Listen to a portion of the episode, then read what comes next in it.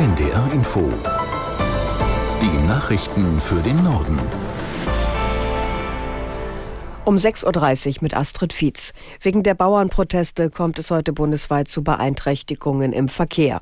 Die Landwirte wollen vor allem Hauptstraßen und Autobahnauffahrten blockieren, um gegen Sparpläne der Bundesregierung zu demonstrieren. Aus der NDR Nachrichtenredaktion Martin Seiler. Bauernpräsident Ruckwied warb kurz vor Beginn der Aktionswoche um Nachsicht. Dem Stern sagte er, wir wollen unseren Protest friedlich und mit demokratischen Mitteln durchführen. Durch die Traktoren werde es aber zwangsläufig zu Verkehrsbehinderungen kommen. Man bitte die Bevölkerung um Verständnis, den großen Rückhalt und die Solidarität, die es in weiten Teilen der Gesellschaft gebe, wolle man nicht verlieren, so Ruckwied. Die massiven Proteste seien nötig, weil es um die Zukunft der deutschen Landwirtschaft gehe. Ohne Agrarsubventionen könnten viele Bauern nicht mehr wirtschaften. Die Deutsche Bahn will gerichtlich gegen die Streikankündigung der Gewerkschaft der Lokführer vorgehen. Ein Sprecher kündigte an, einen Eilantrag beim Arbeitsgericht in Frankfurt zu stellen. Aus Frankfurt am Main, Gabi Beck. Personalvorstand Seiler sagte, ein Streik sei überflüssig, nur am Verhandlungstisch gebe es Lösungen. Ob er auch rechtlich zulässig ist, das wolle man jetzt prüfen lassen. Die Gewerkschaft hatte am Abend angekündigt, ab Dienstag 18 Uhr zuerst bei DB Cargo zu streiken und ab Mittwochmorgen 2 Uhr auch im Personenverkehr. Der Streik soll bis Freitagabend dauern. Die Gewerkschaft lehnte das letzte Angebot der Bahn als substanzlos ab. Erstmals hatte die Bahn auch kürzere Wochen Arbeitszeit angeboten. Allerdings nicht wie von der Gewerkschaft gefordert bei vollem Lohnausgleich. Bundesaußenministerin Baerbock besucht am zweiten Tag ihrer Nahostreise heute das Westjordanland. Drei Monate nach Beginn des Gazakriegs will sie sich ein Bild der Lage der Palästinenser dort machen. Aus Tel Aviv, Julio Segador. Es ist der vierte Besuch der deutschen Außenministerin in Israel seit dem 7. Oktober und sie macht klar, Israel kann auf Deutschlands Solidarität im Kampf gegen den blinden Terror, der Israel von der Landkarte ausradieren möchte, festbauen. Wenn die Hamas diesen sinnlosen Kampf nicht fanatisch fortsetzen würde, wäre dieser Krieg längst vorbei, sagt sie. Ein Krieg, den Baerbock wie viele andere zunehmend kritisch sieht. Das Leid so vieler unschuldiger Betroffener könne so nicht weitergehen. Nötig sei eine weniger intensive Kriegsführung. Eine Forderung an Israel, die die deutsche Außenministerin ihrem neuen Amtskollegen Israel Katz und auch Staatspräsident Yitzhak Herzog gegenüber klar äußert. Die Bundesregierung rückt von ihrem Nein zur Lieferung von Kampfflugzeugen an Saudi-Arabien ab.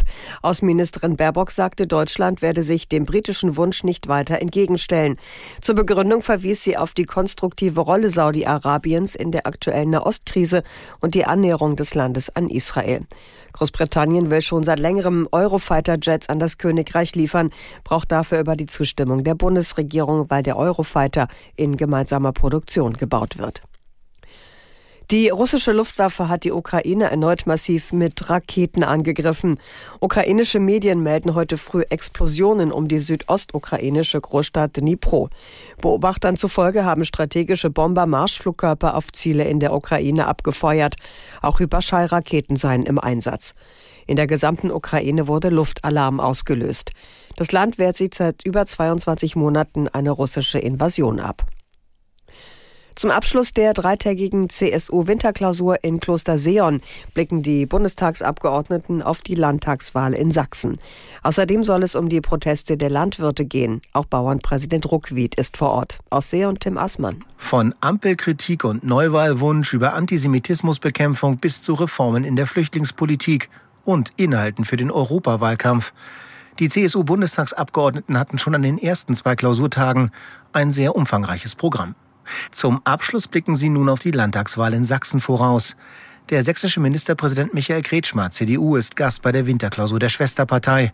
Wahrscheinliches Thema der Umgang mit der AfD, die in Sachsen Umfragen zufolge stärkste Kraft werden könnte.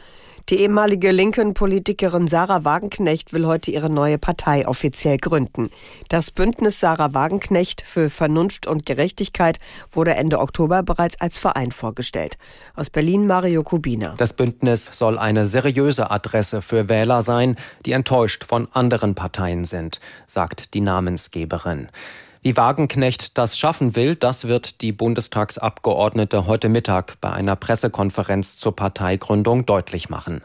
Wagenknecht setzt auf eine Mischung aus linker Sozialpolitik und konservativen Positionen in Sachen Einwanderung. Dem Bündnis wird ein beträchtliches Potenzial bescheinigt. Von amerikanischen Weltraumbahnhof Cape Canaveral aus soll heute früh ein erster Frachtflug zum Mond starten. Der von einem privaten Unternehmen betriebene Mondlander hat unter anderem wissenschaftliche Geräte und Technikexperimente aus mehreren Ländern an Bord. Aus Baden-Baden Uwe Gradwohl. Das neue Mondlandegerät heißt Peregrine, zu Deutsch Wanderfalke. An Bord befinden sich beispielsweise fünf mexikanische Mini-Roboter, die als Schwarm über die Mondoberfläche rollen sollen. Außerdem Kapseln eines Weltraumbestattungsunternehmens mit der Asche von Verstorbenen, aber auch in Mikroschrift beschriebene Metallplatten einer Organisation, die Texte in tausend verschiedenen Sprachen der Menschheit auf dem Mond archivieren will. Aus Deutschland soll ein Instrument zur Messung kosmischer Strahlung mit Peregrine auf die Mondoberfläche gelangen. Das waren die Nachrichten.